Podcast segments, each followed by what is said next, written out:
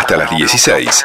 Escuchala Delfina Cianamea en Radio 10. Y seguimos en Desde el Conocimiento. Le vamos a dar arranque al programa del día de hoy en comunicación con el ministro de Educación de la Nación, Jaime Persic. Ministro, muy buenas tardes. Aquí Héctor y Delfina los saludamos. ¿Cómo está? ¿Cómo le va? ¿Cómo anda usted? Bien, muy bien, muy contentos de tenerlo aquí con nosotros en el día de hoy y obviamente para hablar de, un tema que es trascendental, fundamental y que tiene que ver con esta nueva etapa de las becas Manuel Belgrano que ha presentado esta semana. Me parece que sería interesante quizás para darle comienzo a la nota contar un poco, ¿no? El origen de estas becas, de cuándo surgieron, de cuáles son los objetivos. Eh, mira, las becas son, las becas Manuel Belgrano son unas becas estudiantiles, unas becas universitarias eh, que empezaron en, en 2020, que empezamos con 24.000 becas eh, vinculadas a, encadenamientos productivos para el desarrollo nacional, gas y petróleo, energía, alimentos, informática, transporte y, y, logística, minería, medio ambiente, más las carreras de ciencias básicas que son fundamentales para apoyar eh, eh, esas carreras, matemática, física, química, bioquímica. Y el primer año tuvimos 24.000 becas con requisitos académicos, había que... Hmm. Son títulos para técnicos, para ingenieros, para licenciados, eh, son carreras muy exigentes y que tenían como requisito que los chicos cumplieran el primer año el 50% del plan de estudio y el segundo año, a partir, perdón, del segundo año tenían que cumplir al menos el 60%.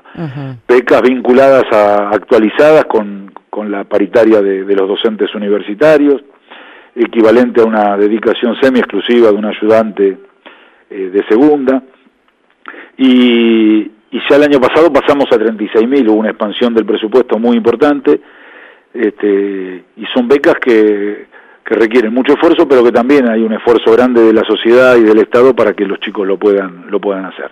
Estamos eh, hablando de una de una inversión eh, sumamente importante, ¿no? ¿Cuál cuál es la cifra? Este, este año es una inversión de 21 mil millones de pesos, una inversión muy grande.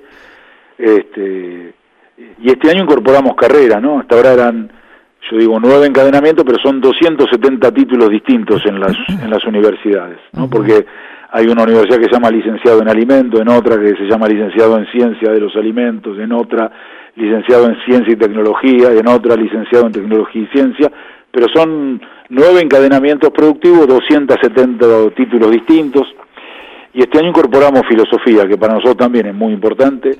¿Por qué lo, este, lo, lo, han considerado como, como una carrera estratégica para incorporar? Mira, ahí cuando uno mira eh, empresas en el mundo, este, hay una gran cantidad de empresas que las dirigen filósofos, ¿no? Pero, pero es más profundo que eso, eh, porque nosotros no estamos hablando de dirigir empresas nada más, estamos hablando, estamos formando chicos, chicas que van a dirigir proyectos, empresas, emprendimientos, van a dirigir el Estado, pero estamos hablando de, de que la filosofía este, nos ayuda a hacernos preguntas, nos ayuda a pensar este, cuestiones que, que no están este, eh, desarrolladas en un país que, perdón la redundancia, que tiene que desarrollarse, ¿no? La, la pregunta, los ingenieros en transporte y logística tienen que trabajar en, en construir modelos, en hacer más eficiente, más productivo, un, en un país el transporte y la logística en un país que es enorme, que es el octavo país del mundo en superficie, que, que tiene distancias enormes, que tiene su población concentrada, pero que todos tenemos el mismo derecho. Bueno, los filósofos nos ayudan a, a ver por qué también es, es justo que, que, que, haya transporte y logística en las comunidades grandes, en las comunidades pequeñas, mm. nos ayudan a pensar cuál es nuestra relación con, con nuestra casa, con la casa común, nos ayudan a hacernos preguntas vinculadas a a la minería, a, a, los alimentos, a... Mira, nosotros tenemos un país que produce, lo decimos todo, lo dicen todos, 300, alimentos para 300, 400 millones de habitantes. Ahora, hmm. no logramos que, que todo nuestro pueblo eh, se alimente como se tiene que alimentar. Bueno, eso es justo, eso corresponde. Bueno, la hmm. pregunta por, por la justicia, la pregunta por, por lo profundo de la humanidad, lo, la pregunta por lo profundo de la sociedad, eh, son preguntas que, que, la filosofía nos ayuda a hacer. Entonces, para desarrollarnos, este, nosotros tenemos que hacernos esas preguntas. Hay un maestro, el maestro de Bolívar, que se llamaba Simón Rodríguez, que fue tutor, pero que fue docente, tenía este, que, fue a caballo ¿no? al lado de Bolívar y lo formó hmm. a Simón Bolívar, este, que fue uno de los antecedentes de la pedagogía latinoamericana más importante, decía, o inventamos de ramos, ¿no? Este, y como nosotros estamos en un momento de desarrollo, de, que tenemos que, que, desarrollarnos, que construir nuestro desarrollo, el desarrollo nuestro, el desarrollo de nuestra región, este, las preguntas de la, la filosofía, ¿no? Por, por esa invención, por esas alternativas que, que nos dice Simón Rodríguez son preguntas del 2023, ¿no? Y los chicos que están entrando ahora a la carrera de filosofía, que hacen, que estudian filosofía, que mañana van a enseñar filosofía y pasado este, van a hacer filosofía, este, nos tienen que, ayudar a hacernos esas preguntas y encontrar caminos para responderlas.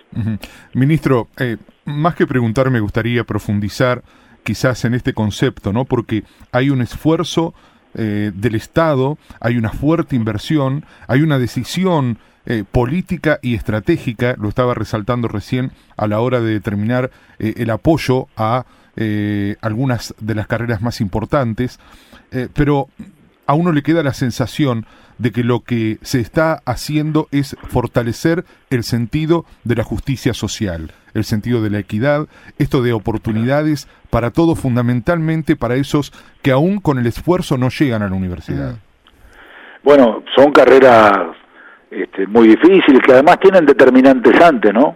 Eh, uno para estudiar este, ingeniería en minas eh, tuvo, le tiene que gustar la minería, pero además le tiene que gustar mucho la matemática, los modelos matemáticos, le tiene que gustar mucho la física, y eso eh, tiene que tener un, lo tiene que aprender en la escuela, tiene que tener el desarrollo, el estímulo de vocaciones científico-tecnológicas, y no todos los tenemos en una sociedad tan injusta como la nuestra, este, tan concentrado todo, tan concentrada la riqueza, también tan concentrado el conocimiento, este, con discusiones del federalismo profundo, eh, el Estado tiene que tener un papel, el Estado al hacer esta inversión y al continuarla con los años, está buscando ese, ese, esa idea de justicia social, ¿no?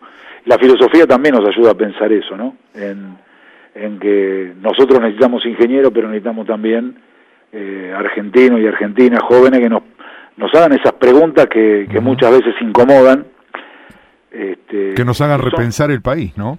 Que nos hagan repensar el país, que nos hagan repensar nuestra relación entre nosotros, la relación con la tierra, la relación con, con nuestros hermanos, la relación con, con nuestro ambiente. El Papa le dice la casa común, ¿no? Yo me olvidé de decir algo, pero bueno, no me olvidé porque lo voy a decir ahora, pero las becas tienen, la mitad son son para las chicas, la mitad para los chicos, por definición, ¿no? Y son carreras estas, salvo alimentos, salvo alimentos, y no tengo claro filosofía, pero salvo alimentos, porque estamos empezando ahora con filosofía, ¿no? Salvo alimentos, las otras carreras son hipermasculinizadas, ¿no? En alimentos eh, hay 70% de las estudiantes, ¿no? Son 70% de chicas y 30... Las demás carreras son todas masculinizadas. Mira, informática tiene 85% de estudiantes varones, 15% de las chicas. Entonces, nosotros también creemos que es justo, que corresponde, este, que, que, haya una equidad de género. También que mm. las chicas tengan las mm. mismas posibilidades de acceso a esas carreras, ¿no? Y hay que romper un círculo que es vicioso, que es como no hay chicas, no hay chicas, como no hay chicas, no hay graduadas, como no hay graduadas, no hay chicas, ¿no? Entonces hay que romperlo. El, en, el, en nuestra sociedad el tener la posibilidad de dedicarse a estudiar, de proteger ese derecho de que la mitad de las 36.000 sean las chicas, este, y de que puedan estudiar informática, de que puedan estudiar técnico en gas, ingeniería en petróleo, técnico en minas, este, ingeniero en informática, este, técnico en logística, técnico en logística y transporte, a nosotros nos parece que corresponde y es justo. Ahora, eh, para repasar algunas cuestiones eh, más técnicas respecto de esto y quienes estén escuchando y estén interesados, eh, algunos datos respecto a cómo poder anotarse, cuáles son los requisitos, cuáles son también los montos mensuales para los estudiantes. Mira, en, hoy son alrededor de 29 mil pesos y se actualiza con la paritaria, entonces como estamos empezando a discutir la paritaria, en el mes de marzo lo volveremos a actualizar de manera importante. Eh, ya abrió la inscripción para los chicos que tienen que, que renovar la beca. Abrió la inscripción hasta el, si no recuerdo mal, hasta el 22 de febrero. Y el 22 de febrero arranca la inscripción de los chicos nuevos, los que entran este año los que ahora necesitan la beca, y los de filosofía, ¿no? Que es una novedad para nosotros sumamente potente, ¿no? Ahora, Entonces se anotan en la página del ministerio, la verdad que ya no sé si se sigue diciendo www y todo, los chicos ponen inscribirse a la beca Bicentenario Sí. y les va a salir, les va, la beca Belgrano, digo, y les va a salir a donde se inscriben. perfecto. Em, para cambiar un poco de tema y también hablar... También lo digo, perdón, perdón, Sí. perdón, perdón, perdón, perdón, perdón. No, no. Todos los que escuchan y que se quieren anotar, tienen que anotarse en la beca y se tienen que anotar en la universidad también, ¿eh? Ah, en Porque hay ambos una puntos. confusión a veces. Bien, bien. Hay chicos que se anotan en la beca y se olvidan. Hay dos trámites. Yo tengo Claro. que anotarme. Los que están inscritos están, se tienen que renovar, eso no hay problema. Los nuevos este, tienen que estar inscritos a la universidad y eso es un trámite. Y otro trámite es, como estoy inscrito a la universidad, este, necesito la beca, tengo derecho a la beca, me anoto para la beca. Claro, son dos do- cupos diferentes. Ahora, el, Así. que, el que se anota por, porque empieza la universidad y aquellos que ya la están transitando, ¿cuál es la diferencia? Eh, que nosotros tenemos una beca que tiene cupo, no es universal, hay 36 mil becas. Claro. Este, entonces, nosotros tenemos este año chicos que, que se gradúan y esos de- liberan cupo para los chicos que entran, Mm. eh, chicos que no necesitan más la beca. Este, entonces, lo que aparece es una serie, por eso primero van los que renuevan, porque los Claro. que renuevan cumplieron los requisitos. Sobre eso después vienen los cupos para los chicos que, que ingresan este año. Ahora, me quería meter en el tema de la infraestructura universitaria. Entiendo que hay varias obras en ejecución y que se están firmando distintos convenios, convenios también para distintos espacios nuevos. Eh, se ha firmado un convenio recientemente con la Universidad de Arturo Jaureche.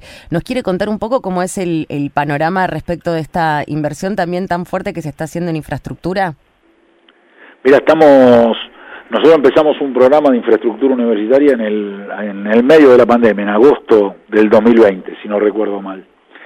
Eh, iniciamos con 75 obras y, y a fin del año pasado hicimos un, un nuevo este, paquete de otras otra cantidad de obras. En este momento hay entre obras que están terminadas, obras que, que se están construyendo y obras que se están licitando, 120 obras, muy grandes, muy importantes, en todas las universidades argentinas, bien federal.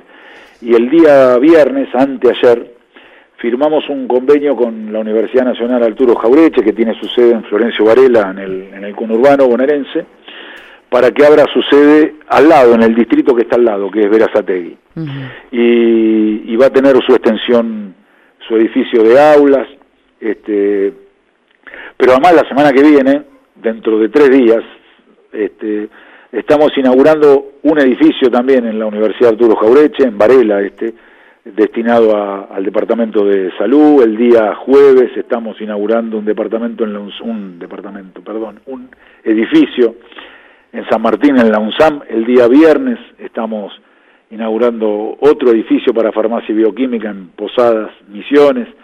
Y la semana siguiente en Tierra del Fuego tenemos más de 25 edificios ya terminados, este, una gran cantidad de construcción, una inversión de más de 40 mil millones de pesos con el Ministerio de Obras Públicas, un, trabajo muy fuerte de- con Gabriel, con Gabriel Catopois, el ministro de Obra Pública, este, y hay obras desde Ushuaia hasta, hasta Jujuy, desde Mendoza para la Universidad de Cuyo, este, hasta en la Universidad de Buenos Aires, en la Universidad de La Plata, atravesando todas las provincias argentinas, así que estamos este, muy felices de poder haberlo, de haberlo logrado, ¿no? En, en momentos muy difíciles de la Argentina, eh, habiendo hecho un programa de infraestructura universitaria muy importante.